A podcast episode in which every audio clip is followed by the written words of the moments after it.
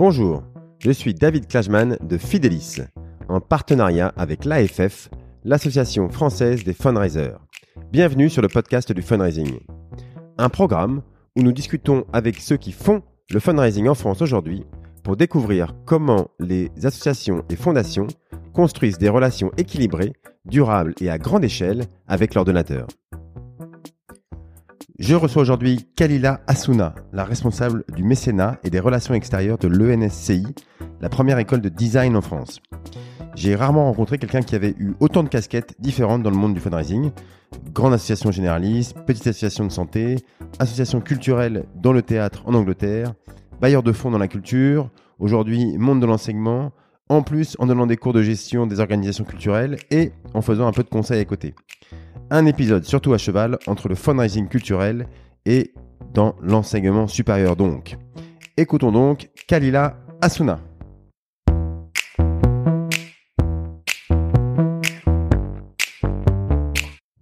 Je reçois aujourd'hui Kalila Asuna, la responsable du mécénat et des relations extérieures de l'ENSCI. Bonjour Kalila. Bonjour David. Alors, le NSCI, c'est l'École nationale supérieure de création industrielle. Euh, c'est la première école de design en France. Et toi, ton rôle, c'est euh, d'une part de diversifier et augmenter les ressources de l'établissement grâce au mécénat et au financement public, et d'autre part d'accroître l'influence de l'école en France et à l'international. Bon, on va voir aussi que tu as fait euh, beaucoup de choses euh, assez impressionnantes avant ça aussi, mais euh, notamment dans le secteur de la culture. Mais euh, tu vas nous expliquer tout ça. Mais d'abord, je vais te laisser te présenter. Alors, je, suis née à Strasbourg, sur une frontière assez important pour pour la suite, dans une famille où j'ai entendu trois trois langues différentes et j'ai développé très tôt un intérêt pour pour pour d'autres cultures, d'autres manières de vie, d'autres manières de faire. Et, très vite, j'ai voulu euh, voyager, travailler à l'étranger, ce que j'ai pu réaliser et j'en suis très contente. Donc j'ai fait une formation euh, très généraliste en sciences politiques qui m'a amené euh, dans trois villes européennes, Strasbourg. Des Sciences Po, ça, ouais, Strasbourg, Londres et Genève, où j'ai terminé mes études, où j'ai commencé à travailler aussi. Donc j'ai commencé à travailler à Genève dans des organisations, des agences internationales, un travail en, en siège qui est moi qui m'a pas spécialement euh, convaincu de continuer dans cette quelle, voie. quelle organisation? Des grandes organisations comme oui, euh, des agences techniques des Nations Unies dans différents euh, domaines. Alors c'était très instructif, très intéressant, mais je me voyais pas plusieurs dizaines d'années dans ce type de travail. J'avais besoin d'un peu plus d'action, un peu plus de beaucoup plus d'opérationnel et et voilà, donc à l'occasion de mes, mes, séjours à l'étranger, mes stages par exemple, euh, j'ai découvert le travail des, ONG sur le terrain, j'ai découvert euh, euh, ben, tout un monde que je, que je ne connaissais pas. J'ai assisté à des visites de donateurs, hein, de, projets. Alors c'était où? Alors sur le terrain, tu dis que tu étais parti où au début alors, euh, je suis partie initialement euh, en ex-Yougoslavie, en Bosnie, en Croatie, à la fin des années 90, hein, puisque j'ai eu cette chance d'apprendre euh, le serbo-croate en parallèle de mes études. Donc, je faisais des missions de traduction, d'interprétariat pour différentes organisations. Alors, attends, je, je t'arrête, mais comment est-ce qu'on apprend le, le serbo-croate? Tu me dis ça comme si c'était le truc. Bah, j'ai appris l'anglais et le serbo-croate. Enfin, c'est pas par hasard qu'on apprend le serbo-croate, non? Non, c'est pas par hasard. Enfin, j'avais envie d'apprendre euh, une langue supplémentaire. J'avais envie d'apprendre une langue rare, et euh, j'avais un intérêt euh, particulier pour cette région du monde, pour cette situation aussi, hein, où différentes cultures, religions qui vivaient en bonne cohabitation se sont euh, tout d'un coup déchirés. Euh, c'est quelque chose qui me, qui me parlait. Et euh, j'ai voulu en savoir plus, j'ai voulu connaître davantage cette culture, et puis j'ai eu l'occasion d'y aller à plusieurs reprises. Et c'était après la guerre, ça C'était juste après, juste après la guerre, effectivement. à la fois pour des entreprises privées, pour des ONG, pour des agences intergouvernemental également. Euh, donc ça m'a donné vraiment une ouverture sur euh, bah, tout un univers que je que je connaissais pas.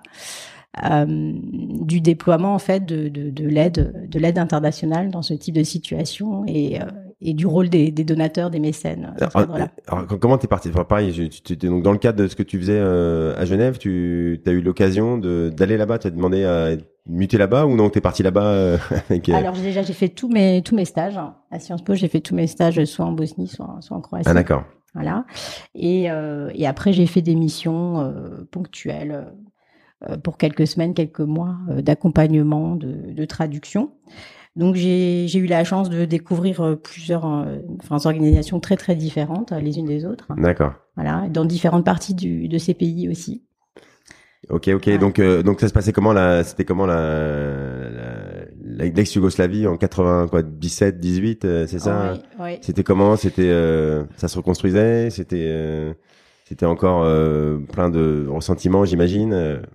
Oui, beaucoup de beaucoup de ressentiments, conflits très frais, encore en cours dans certaines parties du pays, et puis un nationalisme très fort hein, de, de tous les côtés. Hein, vraiment, euh, j'ai eu cette possibilité aussi de travailler de tous les côtés euh, euh, parce que, enfin, j'avais pas d'attache justement dans, cette région. moi, j'intervenais alors le plus souvent pour pour des missions de traduction, d'interprétariat. Euh, donc ça pouvait être pour des entreprises privées comme euh, une banque par exemple. Je travaillais pour une banque qui s'installait euh, en Croatie. C'était très intéressant euh, de voir bah, comment une entreprise peut s'installer dans une un pays post post conflit et redémarrer une activité. J'ai travaillé aussi pour des pour des ONG, pour le Conseil de l'Europe. Et moi, j'ai pu voir de, de, ce fait des choses très différentes, des situations très différentes. Euh, comment était le climat euh, tendu, forcément, tendu. Euh, euh, après, contrasté aussi, hein, j'ai pu travailler dans une ville qui s'appelle Tuzla, où les communautés, les communautés, y compris pendant le, conflit, sont restées très très unies. où il y avait de ce fait un peu moins de tension, et puis à l'inverse, Mostar, qui est une ville coupée en deux, ah coupée en deux entre deux, deux communautés qui, qui se regardaient complètement en chien de faïence avec une rivière qui était devenue infranchissable entre ces deux euh, entre ces deux groupes de, de personnes. Donc c'est des situations assez contrastées, mais un climat euh, globalement euh, tendu et et des organisations qui arrivent de tous les pays et qui essayent de recoller les morceaux, enfin d'aider les gens, c'est à eux de le faire évidemment, hein, de recoller les morceaux. Donc c'est c'est pas simple. ça passe par une diversité de programmes euh, dans tous les dans tous les domaines et euh, voilà, moi encore une fois, c'est un, un, univers que je connaissais pas du tout. J'ai découvert comment comment des ONG, des agences pouvaient travailler euh, directement sur, le terrain, ce type de terrain. Et il y en a, je sais pas si tu peux nous citer une, une, une, expérience ou une ONG qui t'a un peu marqué là-bas, qui tu as un programme qui, qui faisait pour recoller les morceaux justement, qui, qui t'a marqué plus que les autres ou? Euh, j'ai accompagné une association, par exemple, à Mostar, euh, qui organisait euh, un festival, qui essayait d'organiser un festival sur les deux parties de la ville, de mobiliser des jeunes de, de religions différentes, hein, de, de, communautés différentes. Et j'ai le souvenir, par exemple, d'une personne qui bah, qui n'avait pas traversé cette rivière, cette fameuse rivière, depuis trois ans, quatre ans. Euh, on parle de quelques centaines de mètres. Et euh, bah, je me souviens de son émotion quand il a pu retrouver son ancien quartier, parce que c'était comme beaucoup une personne ah déplacée d'un côté à l'autre. Et euh, voilà, donc c'est quand même satisfaisant de pouvoir recréer, recréer ces contacts-là, même à petite échelle. Donc tu t'es dit que hum, que les le monde des ONG, donc tu le connaissais pas bien encore, et tu t'es dit que c'est ça que tu voulais rejoindre suite à cette expérience? Euh, oui, alors au début, j'étais, euh, bah, comme beaucoup de jeunes, plutôt intéressée par la partie programme, la partie euh, entre guillemets production. j'ai vu, hein, encore une fois, des visites de donateurs sur le terrain. J'ai vu un petit peu comment se passaient les financements, mais initialement, c'est pas tout de suite ça, comme beaucoup de jeunes aujourd'hui. Hein, c'est pas le côté financement qui m'a tout de suite attiré. C'est c'est les actions, c'est les programmes. Euh, et puis c'est venu euh, quelques années plus tard, par hasard. Donc après, j'ai fait un passage par la par la Turquie, où j'ai eu la, la, chance de travailler à Istanbul dans un, un cabinet de, de conseil qui aidait les investisseurs étrangers à, à s'implanter en Turquie. Alors j'ai travaillé sur toute une, une variété de secteurs. J'ai fait une étude sur les les marinas en Turquie, le yachting par exemple, auquel je connaissais rien non plus, donc c'était très intéressant. Ouais. Euh, Pareil la Turquie, que tu avais choisi d'aller en Turquie ou c'est par hasard euh... Oui, oui, j'avais choisi d'aller en Turquie. Euh, J'étais fascinée tu par connaissais pas encore le turc, t'avais pas encore appris le turc Non, j'ai appris le turc, ah, du coup, euh, voilà. comme comme j'ai pu. euh, et euh, c'est pas une langue facile. Et euh, voilà, donc là j'étais euh, plutôt loin des ONG, plus près de, de l'univers de l'entreprise, de, de l'export, de l'investissement dans les pays émergents. Donc j'ai aussi appris euh, d'autres choses et beaucoup de choses. Et c'est à mon retour en France en fait que que j'ai par hasard j'ai rejoint une grande association qui montait un service de fundraising et j'étais une des premières collaboratrices. Donc ça c'était en 2001. Et, donc, tu avais vu le, la relation avec les donateurs euh, quand tu étais en ex-Yougoslavie? Tu avais déjà vu des mhm. ONG qui, qui communiquaient avec leurs donateurs, ça? Ouais, ouais, ouais. J'ai, euh, j'étais assez impressionnée euh, par euh, par le volume de le volume de financement. Hein. Déjà, c'était des aides assez assez importantes, des investissements importants, euh, des centres entiers qui sortaient de terre avec des équipements. Je pense par exemple à un centre de thérapie par la musique pour pour les enfants, ou enfin qui était vraiment équipé avec des machines dernier cri. et j'étais assez impressionnée par le par le la force de frappe en fait entre guillemets le volume d'aide et euh, est-ce que les donateurs étaient capables d'investir euh, pour ce type de programme? Ça c'était vraiment une découverte. C'était plus des ONG étrangères parce que peut-être les ONG françaises à cette période étaient euh, peut-être un peu moins bien financées. Il y avait des projets assez assez euh, impressionnant de, de certains mécènes. D'accord. Euh, ok ok donc après tu retournes en France alors le, le c'est quelle c'est quelle association pour laquelle tu tu, tu, peux nous la citer euh, Oui, bien sûr. J'ai rejoint le, le, Secours populaire, le Secours populaire français, Ok. euh, euh, où euh, intervenait à ce moment-là, à titre bénévole, André Hochberg, qui est une des premières personnes hein, qui a vraiment qui a vraiment développé le, le fundraising, les relations entreprises en particulier euh, dans, dans ce monde associatif, euh, qui est en train enfin de, de créer le, le, service. Ah oui, d'accord. C'était le début du, du fundraising. il y avait déjà des choses, ils n'ont pas. Ah oui, oui, il y avait, euh, il y avait des mailings. Alors ça, on savait très bien faire. Tout ce qui était marketing direct, ça a été mes premières fonctions d'ailleurs. Euh, on savait très bien envoyer des messages dans les boîtes aux lettres et, et ça générait beaucoup, beaucoup de, de financement. Hein. Euh, donc ça, c'était le canal le plus développé, le canal euh, traditionnel. Et à ce moment-là, commençaient euh, aussi les produits partage, enfin d'autres formes aussi de, de levée de fonds, de partenariat avec les entreprises. Donc tout ça, on est avant la loi sur le mécénat, avant la loi Yagon. Donc toi, tu as été embauché pour ça, pour pour faire du mailing, pour peut-être continuer à faire ce qui se faisait déjà avant. Tout à fait. ouais. Voilà, pour euh, pour continuer, pour mener en fait des campagnes. Euh, alors c'était très très personnalisé, c'est-à-dire qu'on avait vraiment un message euh, pour les donateurs de chaque département qui allait être différent selon la situation du département. Donc c'était très très bien fait, hein, très personnalisé, avec plusieurs campagnes par an, donc un rythme assez soutenu et des ressources qui étaient très importantes pour pour l'association, qui était vraiment à ce moment-là c'était le, le, canal roi de, de beaucoup beaucoup d'associations. Voilà. Ah ouais, c'était euh, pas si longtemps, mais bon, mm. euh, ça a un peu changé depuis. Alors, euh, donc après, il y a eu la loi Ayagon. Alors, tu, tu peux nous rappeler ce que c'est cette loi Ayagon pour ceux qui ne connaîtraient pas? Alors c'est la loi qui a vraiment mis le mécénat sur les rails en France, le mécénat d'entreprise en particulier, en introduisant des, des, avantages fiscaux très très attractifs.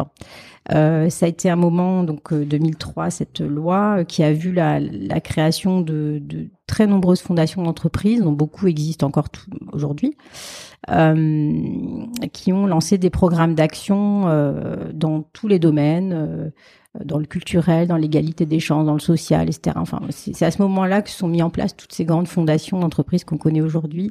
Euh, certaines préexistaient, hein, certaines sont euh, plus anciennes, euh, avec des programmes d'action sur trois ans, sur cinq ans, dans des domaines bien particuliers. Donc tout s'est mis en place à un moment.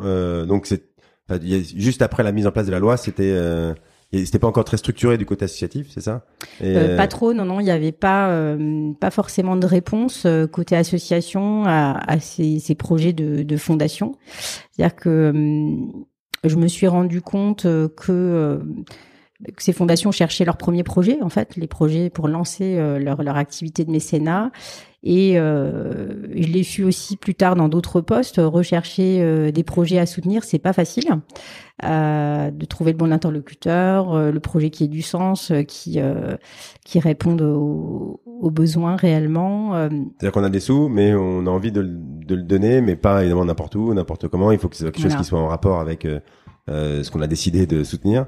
Et c'est pas évident de trouver le projet. C'est pas évident de trouver le projet, c'est pas évident de trouver aussi le, le bon porteur de projet, parce qu'il faut qu'il remplisse quand même certaines conditions euh, de fiabilité dans le reporting, euh, de légitimité aussi hein, dans, dans, son intervention.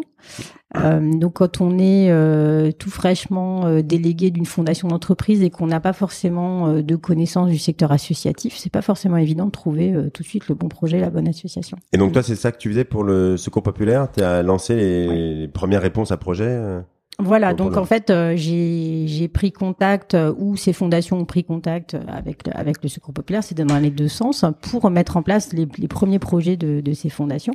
Mmh. Euh, donc c'est une étape qui est, qui est, super intéressante parce que euh, on peut vraiment être force de proposition, euh, on peut suggérer des sujets que, que le mécène n'avait pas forcément envisagés, euh, on peut le sensibiliser à des questions, l'emmener visiter des projets en allant sur le terrain ensemble. Donc c'est une étape où on peut on peut tout faire en fait. Hein. on peut on s'inscrit pas dans quelque chose qui est déjà calé avec un cahier des charges bien précis. Tu veux dire, à l'époque, maintenant, c'est moins le cas Ça peut être toujours le cas. Euh, quand on arrive à engager ce type de dialogue avec un mécène, c'est là que ça devient vraiment intéressant, c'est-à-dire faire remonter des, des besoins, euh, une analyse différente. Euh, ça, les, les, mécènes sont toujours euh, friands de, de, ce type de, de retour. Donc, ce travail-là, on peut toujours le faire, même dans un programme qui est déjà en place. Mais quand une fondation est en train de se créer, c'est pas exactement ce qu'elle va commencer à soutenir. C'est sûr que c'est plus facile. Mm. Ok, ok. Donc, euh, donc ça, c'était le, Secours populaire. Toi, tu es resté combien de temps là-bas euh, euh, Je suis resté 4-5 ans, entre 4 et 5 ans, je crois. Mm. Et, et à un moment, qu'est-ce qui t'a fait voir autre chose ou euh... ah, étais... Euh, après il y a eu le tsunami en 2005 c'est ça euh, tu étais où au moment du tsunami?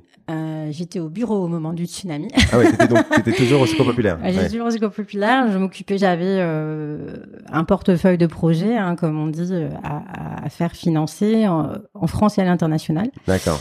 Donc je m'occupais aussi d'international et, et le, le 26 décembre donc le jour du de, du tsunami, euh, j'étais par hasard euh, au bureau, voilà. Et euh, donc par la force des choses, ben j'ai j'ai travaillé sur le début des, des, des encaissements en fait, hein, de qui étaient qui sont toujours un massif hein, dans ce et très rapide dans ce genre de situation. Euh, ça se passe comment? Juste raconte-nous la, la journée. T'arrives au bureau. Euh, bah, on pense partir tôt et en fait non. on se dit c'est le lendemain de Noël, on va rentrer tôt à la maison. Et euh, et là c'est ben c'est la vague, c'est euh, l'émotion mondiale, c'est euh, des appels de donateurs qui qui demandent ce qu'ils peuvent faire, à qui donner ou envoyer les chèques, etc. Enfin c'est un emballement qui est qui est très euh, très impressionnant aussi que je connaissais pas le, la collecte d'urgence je, je ouais. c'était un peu le baptême du feu ça qui était donc t'étais pas très nombreux au bureau juste non et, voilà. et, euh, et, donc et le téléphone commence à sonner euh... tout le temps tout, tout le temps. temps. ouais pour des gens qui disent mais qu'est-ce voilà où est-ce que qu j'envoie l'argent quoi voilà ouais. qu'est-ce qu'on peut faire où on envoie l'argent euh, avec des moyens qui qui étaient pas encore ceux d'aujourd'hui oui il y avait pas le site internet je sais pas s'il existait ou en tout cas il y avait si, pas quand de même, euh... oui mais il y avait pas de formulaire on avait même inventé le feu non, mais je disais, mais on n'avait pas. Je, disais, je, me rappelle très bien, moi, regarder le, le 26 décembre sur Internet les premières images qui étaient oui. saccadées parce qu'on voyait rien. Ouais, euh, exactement. Tout ouais. le monde se connectait en même temps, ça je me rappelle très bien. Ouais. Mais euh, par contre, des formulaires de dons, est-ce que ça existait déjà, ça euh? Pas trop, pas trop. Euh, ouais, on entend encore beaucoup sur le canal papier. Hein. Ouais. Euh, et euh, mais ça a été quand même la première euh, opération de don euh, par SMS, par exemple. Hein. ah oui. Euh, auquel ont participé, je crois me souvenir, quatre associations, dont celle où je travaillais, dans ce groupe populaire. Donc il y a eu des innovations et la collecte d'urgence est toujours aussi l'occasion d'innover, hein, de toute façon, dans l'urgence, mais d'innover quand Ouais. même. Euh, donc ce qui m'a beaucoup marqué, c'est que euh, donc les, les, donateurs réguliers qui soutenaient d'autres projets, etc., avec un certain nombre de critères, euh, une durée d'instruction des projets, etc., bah, tout ça a été complètement mis de côté. Il y avait une, une rapidité dans la, le déblocage des fonds qui est vraiment euh, impressionnante, un volume euh, beaucoup plus important que d'habitude. Euh, et puis, euh, passé cette période-là, eh bien, euh, bah, arrivent les projets, le reporting, et là, voilà, ça devient quand même beaucoup plus compliqué. Voilà. Avec une pression médiatique très importante. Ouais. Qu'est-ce qu'on fait de l'argent? Pourquoi c'est pas dépensé plus vite, etc. Enfin voilà, c'était c'était constant en fait, hein, toute toute l'année 2005. Euh, ça a été beaucoup beaucoup ça. Ouais, c'est-à-dire qu'il y a eu un vrai sujet. Bon, ça, on, on, du coup, comment vous le gériez vous Enfin, on, on, arrive à pas dépenser l'argent trop vite si ça n'a pas de sens. On arrive à avoir cette lucidation on voit tout le monde vous dit bah il faut dépenser il faut dépenser euh, il y a de l'argent qui arrive euh, encore plus tous les jours et d'un côté on n'a pas des projets euh, comme ça tout de suite voilà le but c'est pas de, de jeter l'argent par la fenêtre donc comment je sais pas comment c'était quoi les trucs pour Enfin, je comprends que c'était c'était compliqué. oui, après c'est ben on se situe sur entre ces deux entre ces deux injonctions en fait. Hein, euh, d'essayer effectivement de trouver de bons projets rapidement avec des porteurs de projets euh, fiables euh, qui peuvent aussi encaisser hein, dans tous les sens du mot ce volume de, de dons. Hein. Il faut voilà, c'est pas forcément une bonne chose d'aller verser euh, des centaines de milliers d'euros à une association locale qui n'a pas l'habitude de, gérer ce type de budget. Euh, donc il faut aussi trouver toujours et encore hein, le bon porteur de projet. Euh, et puis et puis cette pression médiatique, c'est plus la pression médiatique que la pression des donateurs, je trouve, qui est constante qui est constante. Il y a l'épée Damoclès du un an après, voilà, euh, qu'on n'a pas eu pour Notre-Dame parce que c'était le Covid. Donc ça, c'est quand même une chance. Euh, voilà, le un an après, tous les reportages. Enfin, c'est, c'est, je trouve que c'est quand même une pression euh, qui, qui ah ouais, là, tu étais en première ligne là-dessus. Tu devais euh, pas la seule, hein, pas du tout, mais mais répondre aux journalistes ou aux gens qui faisaient les reportages pour dire montrer tout ce qu'on a fait. Alors moi j'étais j'étais débutante, hein, je je parlais pas euh, je parlais pas aux médias heureusement et tu préparais les euh, reportings. Euh, oui voilà, c'est-à-dire sur déjà essayé de suivre les projets qui par exemple étaient financés par les fondations d'entreprise qui étaient dans mon portefeuille et et c'était c'était des projets c'était plus compliqué que que les projets habituels parce que les le volume de dons était plus important. Euh, c'était dans une situation instable dans des dans des pays où ça c'était plus compliqué de suivre les projets donc le, reporting était plus compliqué. Euh, il y avait des inaugurations à organiser euh, sur place. Enfin c'était c'était c'était pas simple du tout. Et euh, et le fait qu'il y ait beaucoup plus d'argent que d'habitude ça rend pas les choses plus simples c'est ça qui fait réfléchir. Quand on n'a pas d'argent, on n'est pas content. Quand on a trop d'argent, on n'est pas content non plus. C'est vraiment.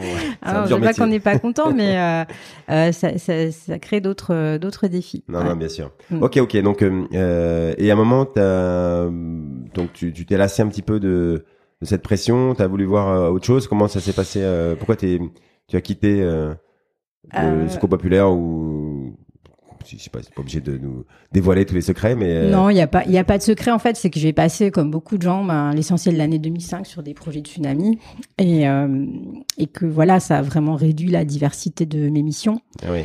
Euh, et euh, voilà. Après, euh, c'était ma première expérience dans le dans le, dans le mécénat, mécénat de fondation d'entreprise. J'avais fait du marketing direct, j'avais fait plein de trucs. J'ai fait de la, collecte grand public, des événements au Stade de France. Enfin, c'était c'était super comme expérience. Il y avait beaucoup beaucoup de choses.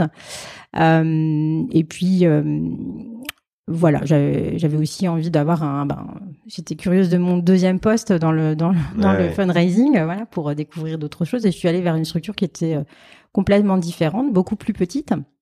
Donc c'était euh, une union d'associations euh, dans le secteur de la santé qui s'appelle aujourd'hui euh, France Asso Santé. là pareil, une équipe qui se mettait en place. On était quatre, cinq salariés au démarrage et, une structure qui avait deux financeurs, deux financeurs publics. et qui avait un, besoin important de, se diversifier, de faire rentrer aussi des fonds privés pour, sécuriser le budget de l'association. D'accord, donc là, tu étais arrivé pour monter le, la partie euh, privée, quoi. Et diversifier aussi la partie publique. Ouais. D'accord. Mm. Euh, parce que ouais, vous dépendiez beaucoup de l'assurance maladie ou, ou ministère de la santé. Voilà, c'est un gros un gros financement du ministère de la santé. Et euh, euh, l'idée, c'était aussi de pouvoir lancer de nouveaux projets. Donc, euh, par exemple, une ligne, une ligne d'information euh, sur tous les aspects juridiques de la santé. Euh, donc, par exemple, des personnes qui euh, qui ont des problèmes à emprunter parce qu'elles ont eu un cancer, etc. Enfin voilà, c'est ce type de, de problématique était traité par une ligne d'information gratuite qu'on a qu'on a mise en place sur fonds publics et sur mécénat, voilà, et qui existe toujours aujourd'hui, je crois c'est une, une, vraie satisfaction toujours quand on peut faire financer des choses qui perdurent dans le temps, c'est toujours bien. Ah ouais, c'est que ça avait, c'est que ça avait du sens. Euh, ok, ok. Euh, alors et ensuite, euh, tu après ça, t'es passé dans la culture, c'est ça? Euh, dans plutôt dans l'enseignement supérieur, euh, brièvement. Enfin voilà, j'ai commencé un poste très intéressant à l'école d'économie de Paris, euh, qui est une fondation de coopération scientifique qui, qui rassemble le meilleur de, de, la recherche en économie euh, française. Et puis j'ai pour des raisons familiales, j'ai dû partir prématurément en Grande-Bretagne, à Londres, et euh, j'en ai profité pour continuer dans le mécénat là-bas. Donc j'ai rejoint un théâtre euh, national qui s'appelle le Royal Court, euh, qui a une programmation extraordinaire, euh, uniquement des auteurs vivants, qui a toute une, une activité de, de, formation à l'écriture, qui va former par exemple des personnes qui vont être scénaristes de grandes séries, euh, Netflix, etc. Enfin, il n'y avait pas Netflix à l'époque, mais l'équivalent. Euh, on travaille beaucoup avec la BBC par exemple. Donc c'était vraiment un, non seulement un théâtre, mais un, un hub pour tout ce qui concernait l'écriture en fiction. C'était vraiment la référence. Donc c'était plutôt ce type de projet qu'on cherchait à financer, hormis les productions évidemment euh, des spectacles. Euh, donc tout ce qui était atelier d'écriture avec un, un, focus sur la diversité qui était très fort. Euh, puisqu'il s'agissait, c'était une demande euh, des pouvoirs publics, hein, de, de, de, faire monter euh, des auteurs de différentes origines sociales, culturelles, religieuses, etc. D'accord. Des auteurs, des acteurs. alors le metteur en scène dans le théâtre anglo-saxon a, a, moins de moins de poids qu'en France, hein, mais c'était vraiment à tous les niveaux de la production.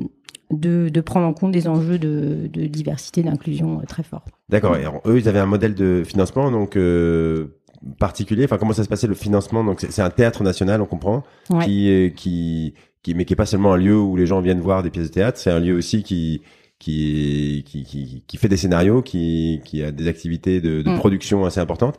Et donc, euh, euh, comment en, Angleterre, non Comment ça se, comment ça se finance un, un, un modèle comme ça? Et est-ce que il y a des choses que, qui se font là-bas qui se font pas ici?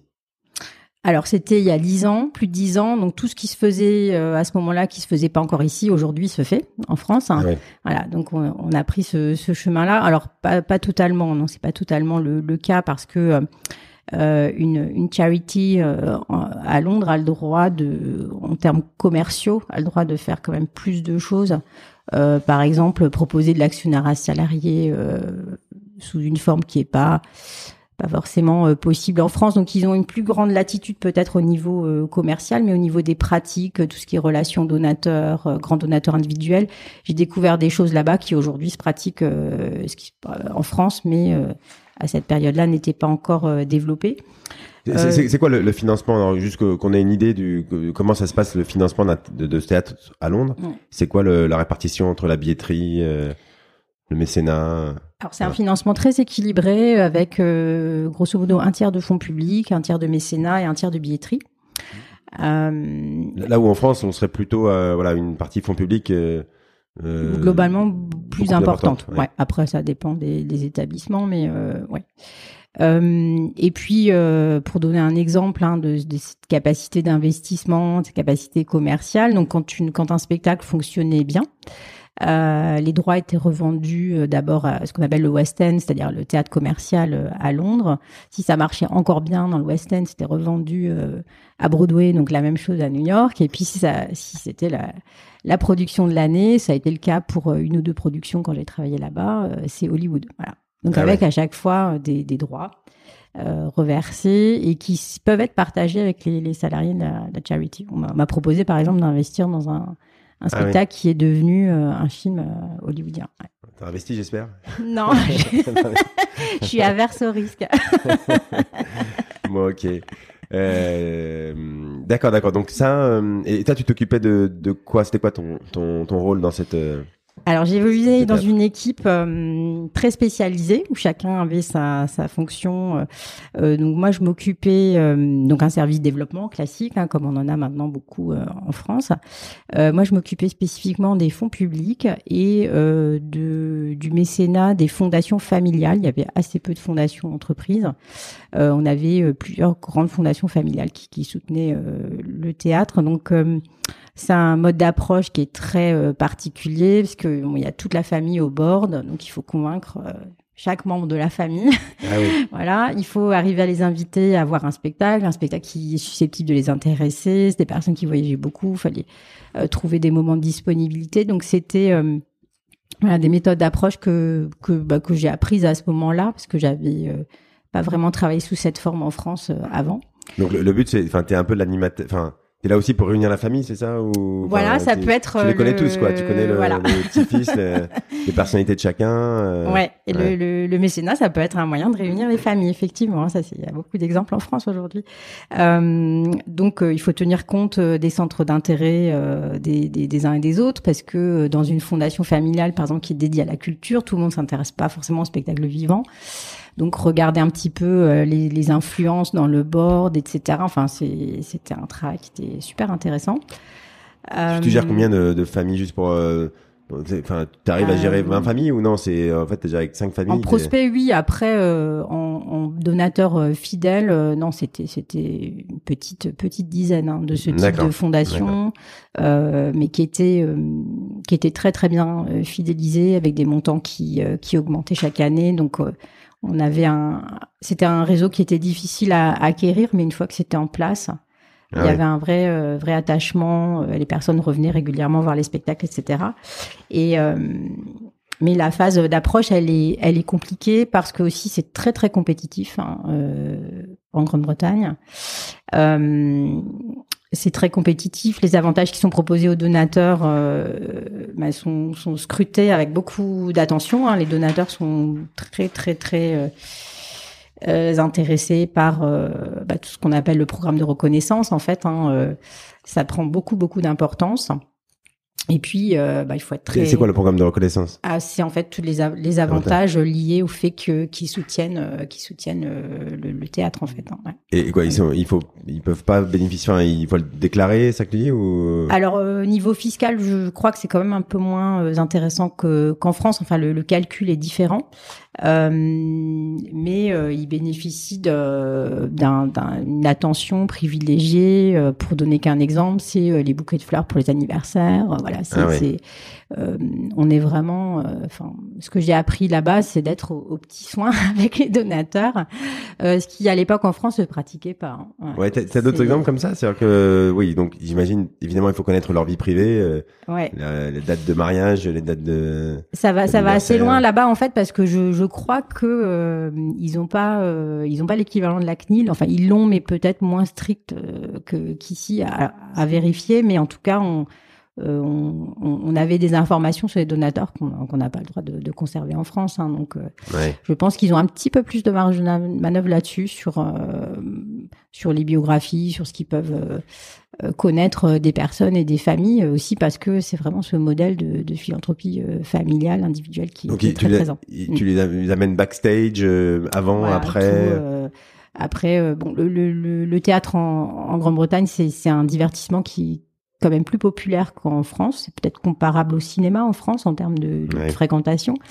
Euh, beaucoup d'acteurs, voilà, du euh, on a eu par exemple Daniel Craig, voilà, qui est venu jouer une pièce. Voilà, c'est beaucoup d'acteurs euh, du, du, cinéma qui euh, qui sont très souvent dans les productions théâtrales, donc ça, ça amène beaucoup de public et voilà, c'est c'est un, j'ai trouvé que c'était un, un public un peu plus diversifié quand même qu'en France. Et mais t'as des exemples d'accompagnement que tu as dû faire de ces familles-là voilà, pour montrer à quel point tu, tu, tu es dans l'intimité des gens. Enfin non, il y a, tu dis les anniversaires, euh, des bouquets pour les anniversaires. Est-ce qu'il y a d'autres trucs comme ça de... bah, Les événements familiaux, effectivement. Euh, voilà, être au courant de, de, de, ce qui se passe. Et tu fais quoi quand tu sais qu'il y a un, mariage dans la famille? Tu tu y vas toi ou ah, non, quand même pas. Enfin moi j'y allais pas, mais enfin c'est c'est là beaucoup la culture de la carte aussi. Euh, alors je je sais pas s'ils ont toujours ça les Britanniques, mais à l'époque où j'y ah travaillais, où j'y vivais, c'était des cartes pour un petit peu tous les tous les événements de la vie en fait, hein, des petits mots, des petites attentions. Donc ça c'était euh,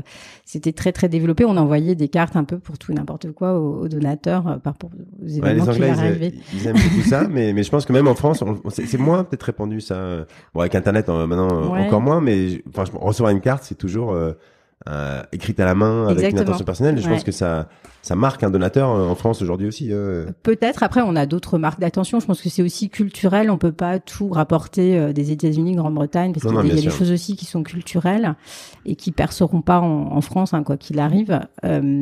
donc après, les cultures évoluent aussi. Euh, une chose qui m'a marqué, c'est la, la communication sur, euh, sur les dons individuels. Euh, euh, quand j'ai commencé euh, au Secours populaire, par exemple, on avait, enfin, les grands, ce qu'on appelle aujourd'hui les grands donateurs individuels, ça a toujours existé en réalité. Il y a toujours, avant, ça s'appelait les parrains, ça s'appelait autrement. Euh, donc, on, on, en avait en fait, et, et ce qui était euh, marquant, c'était la discrétion, c'était beaucoup de dons anonymes, c'était voilà. Et, ce que j'ai découvert à Londres, c'est ce besoin de, de reconnaissance du don, c'est-à-dire ce besoin de faire savoir euh, qu'on donne. Donc c'est la, plaque à l'entrée du théâtre avec le nom de tous les donateurs hein, individuels à partir d'un certain montant et les personnes qui viennent au spectacle et qui montrent à leurs amis qui viennent au spectacle. Voilà, j'ai donné cette année, etc. Qui montrent leur nom sur la plaque. Euh, voilà, ça c'est quelque chose qu'on voit en France maintenant, hein, euh, mais euh, c'est des, des motivations qui étaient, euh, qui étaient nouvelles euh, pour moi à ce moment-là, que, que je découvrais. Ouais. ok, et, alors comment, tu vois, toi, l'évolution des, des prochaines années en France du, du financement de, de la culture euh, le, la partie privée, tu penses qu'elle elle prend de plus en plus, enfin, elle va prendre de plus en plus de, de place? Je crois que ça a déjà commencé. Euh, oui, après sous des formes très très innovantes, hein, c'est ça qui est intéressant. Euh, voilà, c'est pas forcément une relation classique euh, d'une association qui va euh, demander, obtenir de l'argent, etc. On est beaucoup dans la, la co-construction de, de, programmes, sur des aides sous, sous d'autres formes aussi. Ça peut être la mise à disposition d'espace, ça peut être la montée en compétences. Enfin, je pense qu'on est sur des modes de, soutien qui se diversifient, euh, du mécénat qui est aussi groupé entre plusieurs plusieurs financeurs. Ouais. Donc euh, quelque part, ça devient plus intéressant en fait, parce qu'on sort de cette relation classique. Euh, voilà, j'ai un projet, j'ai besoin d'argent, je demande de l'argent, j'en reçois, je reporte. Euh, c'est une relation classique qui peut, ben, après plusieurs années de ce mode-là, c'est un peu lassant. Donc c'est bien d'être sur d'autres modes de, de partenariat. Alors, ça, ouais, ça, on va y venir dans, quand on va parler de ce que tu fais aujourd'hui dans, dans, l'école. Alors, juste avant, avant ça, juste ta dernière expérience après le, ce théâtre, ça a été, euh, t'es passé côté bailleur, c'est ça? Tout à fait. Euh, donc, euh, pour la première fois, j'ai pu euh, distribuer des fonds et j'ai trouvé ça euh, très compliqué en fait. Ah oui. Euh, donc, quand je suis rentrée en France, j'ai rejoint une organisation professionnelle active dans le secteur des métiers d'art et qui voulait créer une fondation. Euh, abritée par la Fondation du patrimoine. Donc je me suis occupée de, de, de mettre en place cette fondation euh, euh, qui avait donc un budget, euh, qui avait une dotation. Euh, et donc, il fallait mettre en place une programmation, des instances, un conseil d'administration, des jurys, etc. Enfin, ça, c'était un nouveau, une nouvelle mission pour moi. J'avais, j'avais jamais fait ça avant. Et, euh, et donc, euh, on proposait euh, des, des soutiens euh, importants, hein, euh, jusqu'à 100 000 euros environ pour de, des artistes, des artisans d'art sur différents projets, des projets d'exposition, des projets de publication. On avait une programmation très variée. Et puis, là, j'ai fait face à la, à la difficulté, encore une fois, de trouver le bon projet, le bon porteur de projet. Euh, une fois qu'on a trouvé de avoir le projet, parce qu'il y avait d'autres mécènes, c'est ça euh? Voilà, donc en fait, euh, c'était, il y avait une dotation pour la fondation, mais des, des, des compléments de, de, de mécénat par projet. Donc ce qui se pratique beaucoup en fait. Hein. On n'a plus plus beaucoup de, de de bailleurs maintenant qui interviennent seuls et donc, bah, c'était c'était super intéressant de mettre tout ce monde autour de la table, des euh, les artistes, les, les, autres mécènes. Et euh, la phase de sélection était, était quand même compliquée parce que euh, bah, j'ai découvert un peu l'autocensure des artistes qui osent pas postuler à des prix, qui osent pas demander du financement. Enfin, j'ai beaucoup entendu, oui, mais j'ai aucune chance. Je, euh, j'ose pas remplir le dossier, etc. Donc on se retrouvait en fait à, à motiver les porteurs de projets, à leur dire si c'est possible, voilà, euh, vous pouvez postuler, on va regarder votre proposition, peut-être que ce sera vous, etc. Donc j'ai fait beaucoup, je m'y attendais pas, j'ai fait beaucoup ce travail-là de d'accompagnement d'artistes, voilà, pour les leur dire oui c'est possible, postuler, et puis on n'hésitez pas, ne vous mettez pas de barrière, etc.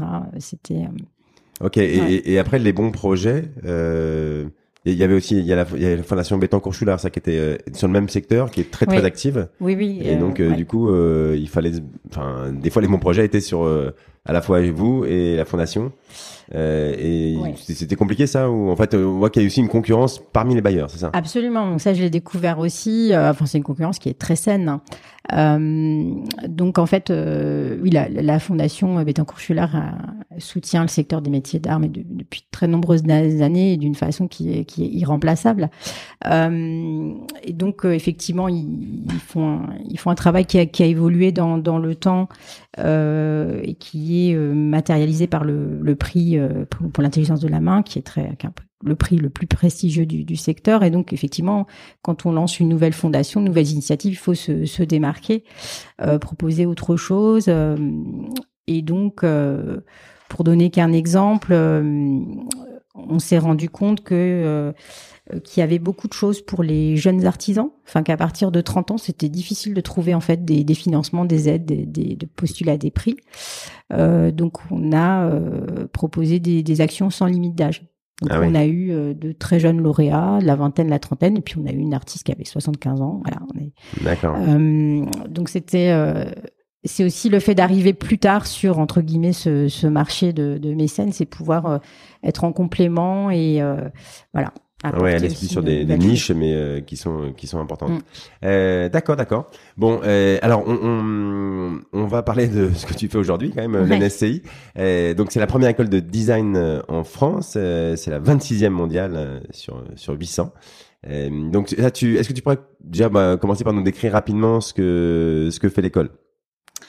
Alors l'école, euh, enfin moi je venant pas du design, j'étais euh, époustouflée par la, variété des, secteurs qui peuvent être couverts par par cette discipline. Ça va du euh, ce que connaît le grand public. Donc c'est le design produit en fait. Hein. C'est voilà, c'est Philippe Stark, etc. Voilà, les chaises, les tables. Et... en fait le design c'est beaucoup plus que ça. Ouais. C'est beaucoup plus que ça. Ça peut être euh, pour donner qu'un exemple, euh, créer euh, le parcours du patient au service des urgences à la PHP. Ça peut être évidemment du design lié au numérique. Ça peut être beaucoup beaucoup de choses. Ouais. De plus en plus, on parle de design de politique publique aussi. Donc ça c'est vraiment une qui vient euh, apporter une plus-value dans, dans, tous les secteurs euh, de l'économie, dans les, les, secteurs aussi de.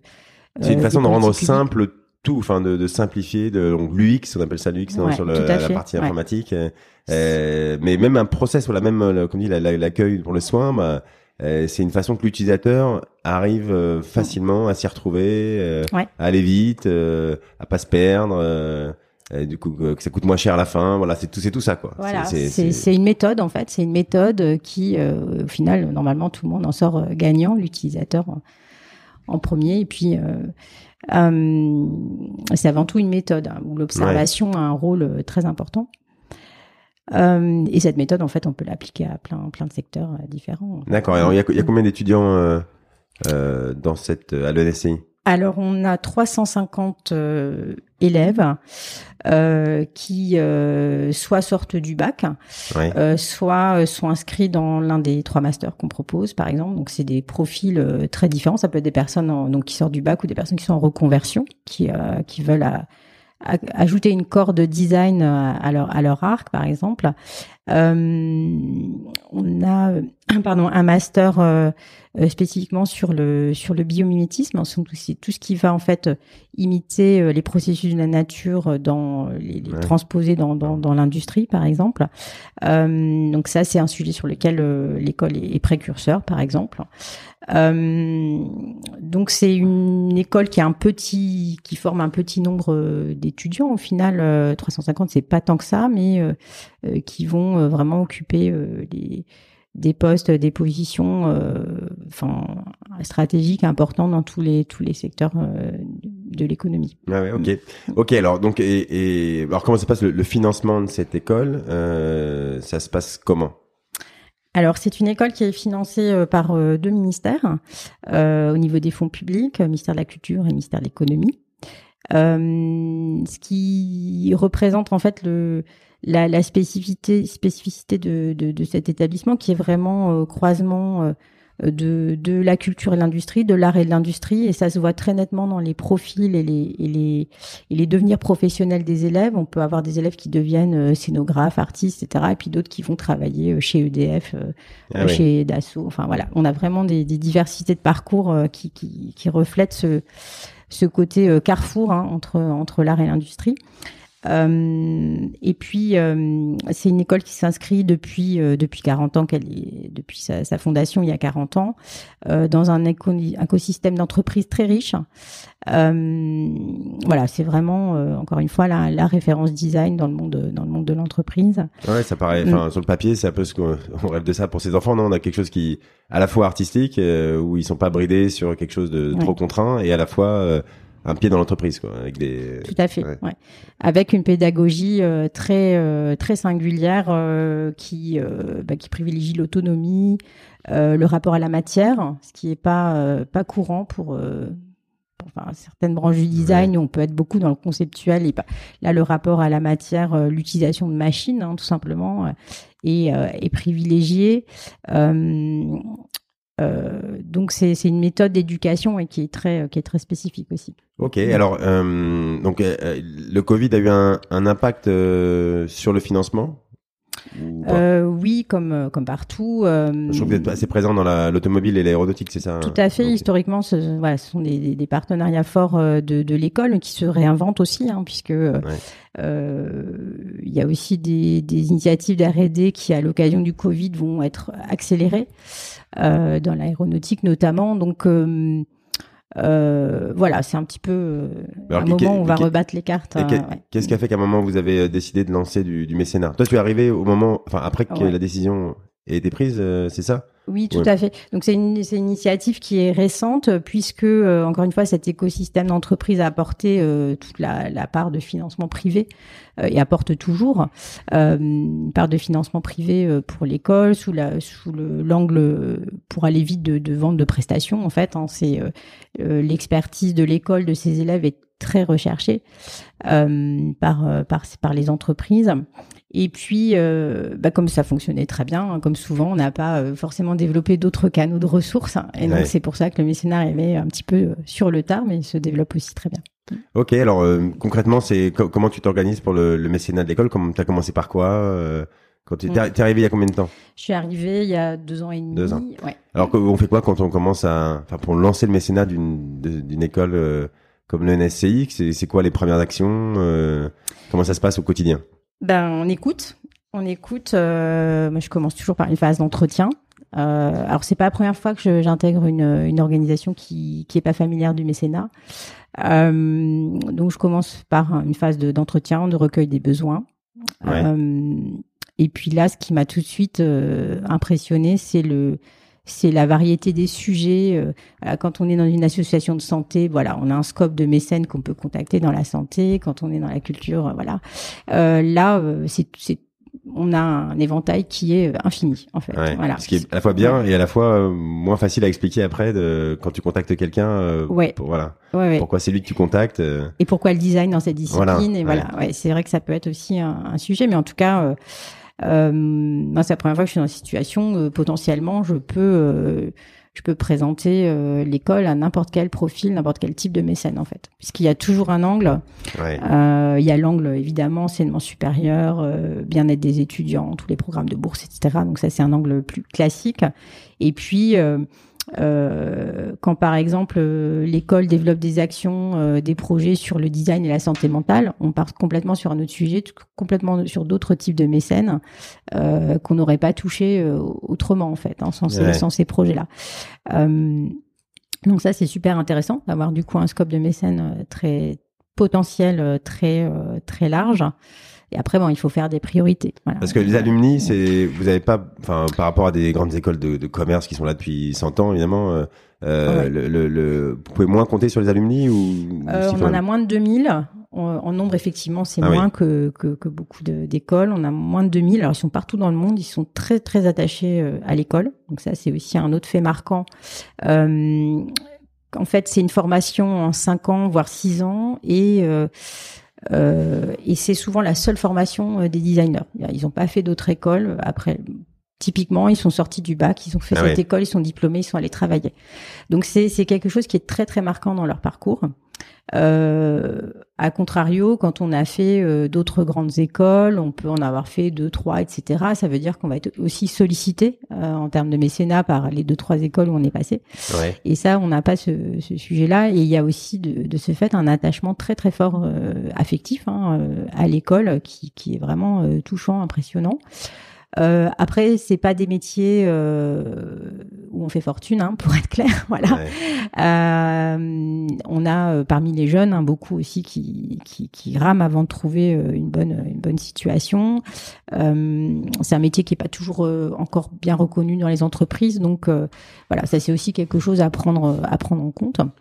Ouais, bien sûr, ouais, qui, qui, qui aide pas pour euh, la recherche euh, Voilà. auprès des alumni. Et alors, alors, dans les innovations, je sais que euh, toi, tu es assez euh, friande de, de nouvelles façons de faire travailler les, les mécènes avec les, les gens de l'école, justement. euh, euh, tu essaies d'amener les mécènes sur l'école, puisque euh, il y a des côtés créatifs et qui sont de plus en plus recherchés par les entreprises. Ouais, tout à fait. Donc, euh, par exemple, on a euh, mis en place, euh, à l'initiative d'une très belle fondation, euh, dont je suis lauréate d'ailleurs, qui est le- la fondation euh, Bleustein Blanchet pour la vocation, euh, et qui soutient euh, plusieurs, euh, qui a soutenu plusieurs élèves de, de l'école. Euh, on a réfléchi à des, des moyens de d'atteindre plus directement les, les étudiants qui souvent hein, ne connaissent pas toutes ces possibilités de bourse, de financement. Et on a mis en place un, un speed meeting entre étudiants et mécènes Ah oui. euh, dans l'école. Euh, alors au milieu de deux périodes Covid, on a une petite fenêtre de tir euh, en début d'année dernière. où On a pu organiser ça avec distanciation physique, masque, etc. Mais on a pu, enfin c'était vraiment très important de pouvoir garder ce côté présentiel de contact direct entre les étudiants et les mécènes. On a invité au final, il y avait une petite dizaine de fondations euh, représentées, la Fondation de France et certaines fondations euh, abritées, euh, la Fondation Banque Populaire qui, en cinq minutes, a trouvé un super lauréat. voilà. Ah oui. voilà. Et Donc c'est quoi? C'est ch- chacune de ces fondations rencontre un étudiant pendant donc cinq minutes, euh, dix ouais, minutes. trois, trois, cinq minutes, et puis ben ils viennent pitcher, ils viennent avec des échantillons, ils viennent avec leur book, et puis et voilà. Et, et encore une fois, c'est gagnant-gagnant parce que euh, j'ai vu euh, quand, quand j'étais en fondation le temps qu'on peut passer à l'instruction des projets, à, à rechercher des candidatures, etc. Ouais.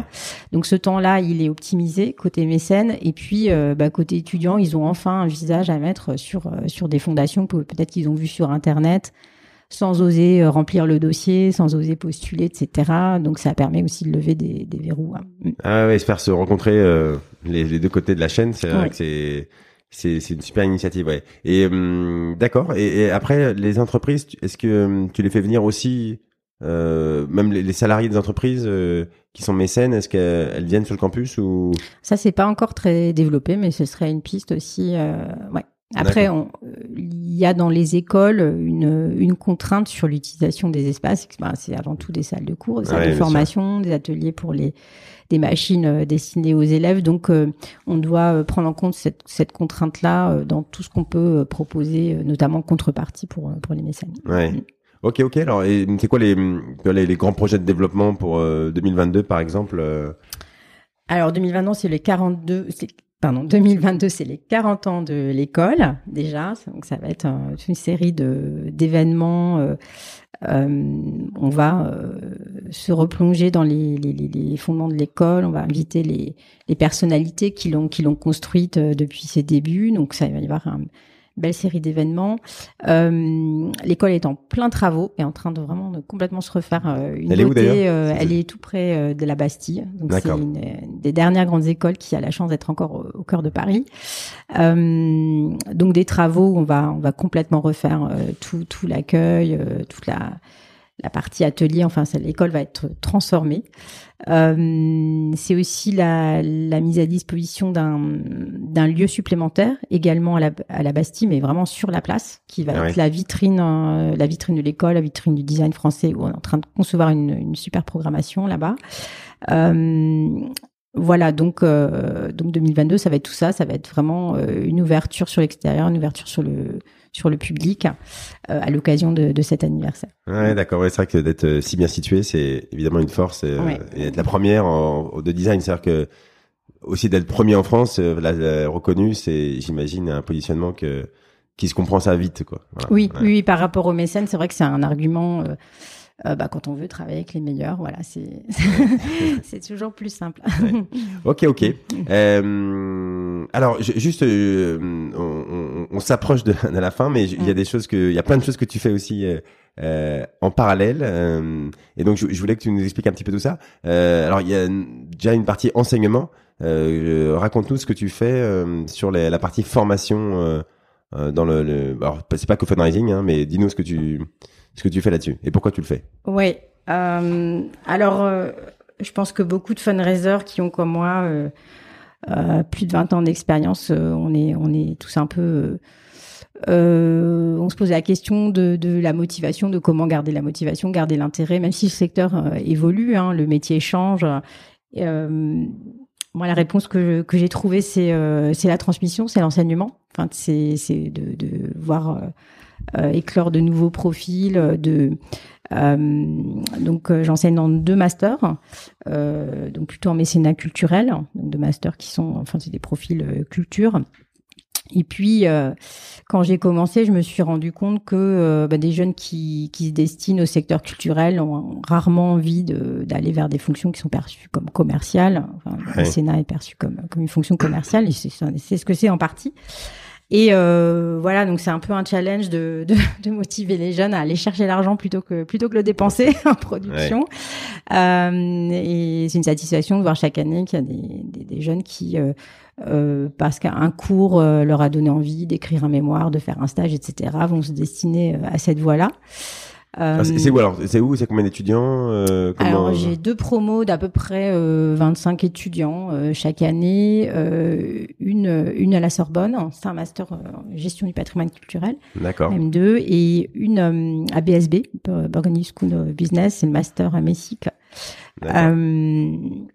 donc c'est des profils assez assez proche hein, de, de, jeunes qui sont passionnés euh, par la culture, par le management euh, culturel, qui se dessinent à toute une série de métiers. Euh, ça peut être la médiation, les publics, la communication. Et puis voilà, ma mission, c'est de les motiver aussi à s'intéresser au mécénat. Et, et, aller vers ce type de fonction. oui, ça, ils, ils connaissent pas, j'imagine, à la base. c'est pas ça, ils sont plutôt orientés vers la culture, mais euh, J'imagine que pour trouver même du boulot derrière, c'est cette corde à son arc, c'est c'est important quoi. Hein. Non, ça ils le comprennent ou? Ah bah ils trouveront tout de suite, je pense, hein, parce qu'il y a, enfin c'est voilà, pénurie. Euh, il y a quand même pénurie de profils, je, je, je trouve. Euh, et euh, alors la, la question, c'est qu'ils ils ont une vision peut-être euh, euh, romancée euh, du mécénat, que c'est voilà, c'est les grands musées, etc. Ils voient pas forcément toutes les opportunités qu'il peut y avoir dans des fonds de dotation, en région, dans des centres d'art. Enfin, il y a énormément de choses à faire. Il y a des besoins qui sont immenses. Il y a des secteurs entiers qui sont pas encore couverts par le mécénat. Je pense à la, à la musique, la musique classique par exemple. Enfin, les, les conservatoires. À part quelques grands projets emblématiques, il y a tout un tout un champ qui est pas encore couvert hein, par par le mécénat. Donc les, besoins ils sont ils sont importants. Et voilà, donc euh, ma mission, c'est plutôt de leur, euh, de leur ouvrir les yeux sur, euh, sur ces, toutes ces possibilités, que quand on fait une demande de stage, et eh ben, on peut l'envoyer aussi ailleurs qu'au Louvre. il y a d'autres choses, il y a plein, plein de choses à faire. Et, et en filigrane, l'idée qu'il n'y a pas besoin d'être une grande institution pour accéder au mécénat, qu'on peut être... on peut on peut très bien se, se débrouiller, avoir des fonds diversifiés, des fonds en croissance en étant un plus petit euh, établissement euh, en étant en région. Enfin, il y a de belles réussites hein, qu'on peut mettre en avant. Ouais. Alors justement, tu, tu vois, je, vais te demander euh, de, de, nous en citer quelques-uns, mais d'abord juste cette partie enseignement. Effectivement, c'est, il y a, je sais qu'il y a plein de fundraisers qui ça intéresse de de transmettre. Et comme tu dis, c'est une façon de garder son aussi sa motivation, euh, de, de, de, continuer à apprendre des nouvelles choses auprès des étudiants, etc. Euh, toi, comment ça s'est passé? Comment t'as trouvé ça euh, Est-ce qu'il y en a beaucoup? Est-ce que tu vois, t'as cherché longtemps? Ou est-ce que c'est tombé par hasard cette bah, J'ai eu la chance de pas chercher parce qu'en fait, je pense qu'un bon moyen pour les personnes qui s'intéressent, c'est de commencer par intervenir ponctuellement dans les masters. Euh, en particulier et euh, d'intervenir en tant que professionnel, hein, parce que euh, pour une heure ou deux, une petite présentation, enfin voilà, ça peut être un bon moyen. Et ça, on, contacte un master, on leur dit si vous voulez, je suis là. ouais, ça peut se faire comme ça, j'imagine. et puis voilà, après euh, je pense qu'il y, y, a des besoins en fait hein, de plus en plus, mais les universités se tournent vers des, des praticiens pour euh, parce qu'il n'y a pas, je pense pas qu'il y ait de discipline universitaire euh, sur le sur les, la recherche de fonds, sur le mécénat. Je pense pas que ma connaissance ça n'existe pas, donc on se tourne effectivement vers des professionnels, des gens qui sont qui sont en poste. D'accord, d'accord. Euh, ok, alors et donc qu'est-ce que tu ah non et, je, aussi avant de, de passer un, un dernier sujet sur les sur les petites euh, organisations. Oui, tu, tu, tu, es aussi, alors je sais pas comment tu as le temps de faire ça, mais tu es aussi consultante à côté. Euh, euh Raconte-nous, et je sais que euh, voilà, donne-nous un exemple de, de, mission que tu, tu, tu peux faire là-dessus. Euh. Mais c'est un des avantages de travailler dans une école, c'est qu'on a, on a les vacances euh, des écoles. voilà. Ah oui, voilà, donc on peut développer d'autres activités en parallèle et évidemment non, non compétitives. Hein. donc, dans un tout, tout autre domaine, j'ai commencé une mission de conseil, par exemple, pour l'Union internationale pour la conservation de la nature, qui est le plus grand réseau environnementale qui existe depuis, je crois, 1948. Et, euh, et je vais euh, faire encore quelque chose de, de, nouveau, encore une autre façon de se renouveler, euh, c'est de, de, les accompagner dans euh, la conception d'un module d'e-learning sur, euh, sur la recherche de fonds, sur le fundraising. Donc ils ont en fait la démarche qu'ont beaucoup de bailleurs, beaucoup de mécènes, c'est qu'à partir du moment où ils commencent à soutenir une organisation, ils font en sorte que cette organisation, ce, bénéficiaire euh, s'autonomise et soit capable d'aller chercher des fonds également ailleurs, euh, à l'échelle de, de, quelques de quelques années. Euh, donc c'est dans ce cadre-là que j'interviens et que euh, donc euh, on va accompagner. Alors c'est toutes les les organisations de la société civile actives dans l'environnement en Afrique du Nord, du Maroc à la Libye, euh, pour euh, les faire monter en compétence sur la recherche de financement à travers ce module d'e-learning. D'accord, donc mm. euh, euh, donc c'est des des associations uniquement, enfin en Afrique du Nord. Mm. Euh, et qui donc voilà qui sont spécialisés en environnement mm. et, et qui savent pas forcément faire de, de fundraising voilà qui ont pas forcément les compétences etc. Et donc il va falloir que tu tu les aides à, euh, en e-learning En e-learning avec plusieurs niveaux de... Euh, parce que bon, c'est des associations qui ont plusieurs niveaux d'expérience, euh, qui ont parfois que des bénévoles ou parfois des salariés, etc. Donc il faut s'adapter aussi à ce contexte-là. et puis voilà, contexte aussi des pays. qui vont avoir parfois accès à certains types de financement. Oui, en Libye, j'imagine que c'est un environnement aussi un peu spécial, mais je pense pas que c'est ça qui te fasse peur, mais euh, voilà, bon, c'est du distanciel hein, pour l'instant. euh, D'accord. Euh, voilà, donc en tout cas, c'est oui, c'est une autre façon de, de se renouveler euh, dans son métier que, encore une fois, euh, continuer cette transmission avec des publics qui sont toujours différents, parce que là, voilà, les problématiques vont être vont être différentes d'une d'une d'une association euh, française. Ah ouais, super. Mm. D'accord. Mm. Euh, ok, ok. Alors, euh, Kayla, j'aimerais bien finir sur un, un, un, point qui, qui est important pour toi. On, on l'a déjà un petit peu effleuré, mais euh, mais euh, mais j'aime bien finir là-dessus parce que pour moi aussi, c'est important. On, on, parle souvent dans, dans, ce podcast des grandes organisations, des hôpitaux, des grands musées, des grandes écoles, mm. mais il y a voilà, il y a des milliers d'autres organisations qui ont besoin de financement privé. Et euh, voilà. Et la, la, bonne nouvelle, je crois, c'est qu'elles peuvent aussi capter, euh, enfin, arriver à capter l'attention des, des, donateurs, des, mécènes, et, donc les, des, des sous euh, du grand public. Et euh, voilà, je crois que tu es, d'accord avec ça, euh, que il n'y a pas que le Louvre et l'école centrale de Paris. Après, bon, c'est des moteurs, c'est inspirant, etc. Mais il faut pas que ce soit des exemples qui qui, qui bloquent. Hein. voilà, c'est. je pense que chaque organisation a, a ses atouts, des points distinctifs qu'elle peut qu'elle peut mettre en avant face à des mécènes. Et puis on a cette chance aussi d'avoir des mécènes qui ont des attentes très diversifiées. Hein. Euh, il y a des mécènes qui vont euh, spécifiquement éviter euh, les, les, grands porteurs de projets parce qu'ils veulent aller vers du plus local, du plus petite échelle. donc moi, je suis convaincue que tout le monde a sa carte à jouer hein, dans ce, de ce contexte-là. Euh, voilà, il faut toucher les bons. Euh... Il faut pas, on n'a pas toujours se comparer par rapport, à, et même dans les techniques, dans ce qu'on propose, euh, il faut, faut savoir se différencier. Est-ce que te, tu aurais par exemple un, exemple de, de, de, de, de façon d'être créatif euh, Je crois que tu m'avais parlé des salines. Euh, oui, alors ça c'est plus sur le modèle économique euh, globalement. C'est un site, enfin que j'adore, j'ai eu l'occasion de visiter, qui se trouve dans, dans le Jura, euh, qui est vraiment pas euh, chanceux au niveau de la localisation, parce que ça, ça se mérite d'aller là-bas. voilà. Et malgré tout, euh, ils sont visibles, ils sont actifs, une équipe super dynamique.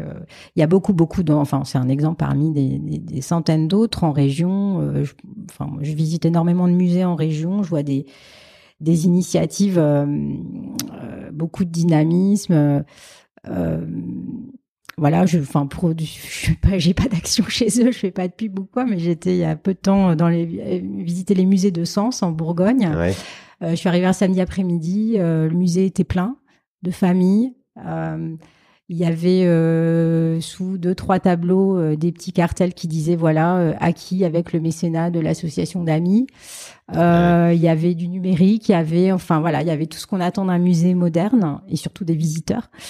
Euh, et voilà, donc euh, c'est c'est pas c'est pas un grand euh, musée national, c'est une ville moyenne. et comme quoi c'est c'est possible en fait. Hein, c'est ouais. Ouais, ouais, pour une voilà, il y a mm-hmm. plein de petits taux de, de, théâtre aussi qui font des, des, choses incroyables. Mm. Et donc voilà, il faut en étant un peu créatif. Encore une fois, il y a comme tu dis, il y a plein de, de gens qui veulent accompagner plutôt des petites structures. Euh, oui. Euh, donc il faut, mais après il faut se faire connaître un minimum, quoi. Là, il faut, faut pas hésiter. Ouais, ouais, ouais. Et puis, euh, ben, j'en parlais hier encore avec un représentant d'un très très grand, très grande fondation, très grand mécène français, qui m'a dit, je lui posais la question comme ça simplement, mais euh, qu'est-ce qui fait que, euh, ce qu'elle m'expliquait, qu'ils sont allés soutenir une association qui n'a pas eu besoin, c'est le rêve de tout le monde, hein, qui n'a pas eu besoin d'aller chercher euh, le financement. Et je me demandais, mais qu'est-ce qui a fait que vous êtes allé vers cette association sans qu'elle ait besoin de faire la, la démarche? Et puis, elle me dit un truc tout bête, elle me dit, mais en fait, je suis étonnée du nombre de de porteurs de projets qui me contactent pas sur LinkedIn, qui osent pas me, me, contacter. Enfin, il suffit de me faire un message. Et ça, je pense que si on, va dire ça à beaucoup de, de personnes qui cherchent des fonds, euh, qui va vraiment oser aller contacter euh, un grand mécène euh, comme ça, sans le connaître, sans mise en relation Je suis pas sûre que tout le monde ose le faire. Et pourtant, voilà, c'est des choses qui, qui, sont attendues en fait. Hein, voilà. Donc, faut faut pas se mettre. Bah, c'est vrai que quand on écoute, bah, voilà, des, des, pas des, des, des grandes des grands organismes on dit ah oui il faut préparer une campagne il faut savoir on va jamais au hasard il faut préparer pendant longtemps pour savoir qui on contacte avoir un dossier prêt sa stratégie etc ça, ça peut décourager. Bon euh, quand on est une petite route de théâtre euh, on n'est peut-être pas obligé de d'avoir euh, six mois de préparation avant de contacter quelqu'un. Il faut. Euh, c'est bien d'être outillé, c'est bien d'avoir le savoir-faire. Après, le culot, ça peut marcher aussi. Hein. faut pas, voilà, faut, faut le faire comme on sent. Hein. ouais, ouais. Voilà, puis il y a aussi des mécènes qui recherchent hein, ce, ce, naturel, qui, qui sont un petit peu. Enfin, ça, moi, je l'ai vu beaucoup dans le monde anglo-saxon. Il y a un tel savoir-faire qu'il y a aussi une lassitude des mécènes qui, qui sont conscients que parfois elles ne soutiennent pas forcément le meilleur projet, mais le projet qui, qui, qui avait le meilleur savoir-faire pour aller chercher les fonds. Ouais. Donc euh, ça, c'est aussi des questions qui se, qui se posent. Hein. Ouais. Bon, il y a de la place pour tout le monde. Il y a de la place pour tout le monde, tout à fait. ok, ok. Alors, euh, alors pour euh, pour finir, j'ai une, une, question rituelle que j'aime bien poser à la, à la fin. Mais toi, toi, comment est-ce que tu fais pour pour continuer à, à progresser dans ton métier? On a vu, bon, il y a les cours euh, qui sont une bonne façon de continuer à avoir de la motivation. Mais voilà, comment tu, tu te motives? Comment tu tu continues à apprendre euh, L'ouverture sur l'international, très très instructive. Alors comment tu fais ça? Ça veut dire quoi concrètement? Euh, Comment tu arrives à, à t'intéresser, à voir des choses qui se passent à l'international? Est-ce que tu as des Oh bah il y a, y a des réseaux, il y a des réseaux européens, euh, il y a des, enfin il y a, y a des choses. Euh, L'AFF, hein, l'association française des fundraisers, aussi un, un lucarne internationale. Souvent, ils, mettent l'accent sur des, pardon, des initiatives super intéressantes ailleurs. Et ce qui m'intéresse en ce moment, par exemple, ce que j'aimerais davantage creuser, c'est la philanthropie dans les pays émergents. ça, c'est super intéressant. Ah bah, c'est ce que tu vas faire un peu avec euh, oui, oui, oui, c'est bah oui parce que le financement il doit être d'abord euh, d'abord local en fait. Hein, euh, c'est c'est ce qu'on vise tous. Hein. Et donc voilà les, les, formes que peut prendre la philanthropie suivant la culture des différents pays, ça c'est passionnant aussi. Hein. Il, y a, il, y a, autant de manières de donner que de que de cultures différentes. Ouais. Euh, donc ça, je pense qu'on pourrait on pourrait approfondir euh, davantage. En tout cas, moi, je trouve ça super intéressant. Et puis même plus près de plus près de, de chez nous, moi j'ai beaucoup de contacts. Bah, j'ai gardé depuis mes études euh, beaucoup de contacts avec la Suisse. Et il y a, je suis en contact avec une une fundraiser épatante que vous devriez interroger. Ah, Eleonore euh, Gruffel. Euh, donc c'est intéressant de voir comment, euh, même dans les pays voisins, hein, les, les, choses se, se, passent, comment fonctionne une fondation euh, dans les pays frontaliers. les sujets aussi qui sont privilégiés. ouais c'est euh, oui, on a des comparaisons même très près de très près de nos frontières. On a bon, bah très bien. Comme j'ai, je dis, je vais je vais essayer de faire un épisode moi par mois sur euh, un pays européen à chaque fois bah, différent. C'est l'objectif de l'année 2022. Voilà, mhm. chacun se fixe ses objectifs. Euh, bon, super. Et eh ben, Kalila, merci beaucoup euh, d'avoir accepté de donner de ton temps. voilà, j'ai j'ai j'ai un peu le tournis quand on retrace tout ce que tu as fait. Il y a quand même, euh, t'es passé dans plein d'endroits différents. Euh, bon, je pense que tu m'as l'air d'avoir toujours. T'as pas fatigué J'ai l'impression que t'es toujours, euh, t'es toujours euh, très dynamique. Alors moi, j'ai, bon, j'ai, en tout cas, j'ai passé une heure très sympa. J'espère que toi aussi. Du coup, euh, bah, ceux qui écoutent, bah, je pense qu'ils ont, j'espère qu'ils ont passé un bon moment aussi. je crois qu'on ressort avec pas mal d'idées sur sur ce qu'on peut faire quand on est une grosse institution ou une petite. on a parlé de la culture, on a parlé de des écoles. Euh, je crois qu'on a fait un, un bon tour. Euh, donc Kalila, merci encore beaucoup d'être venu. Merci à toi, David.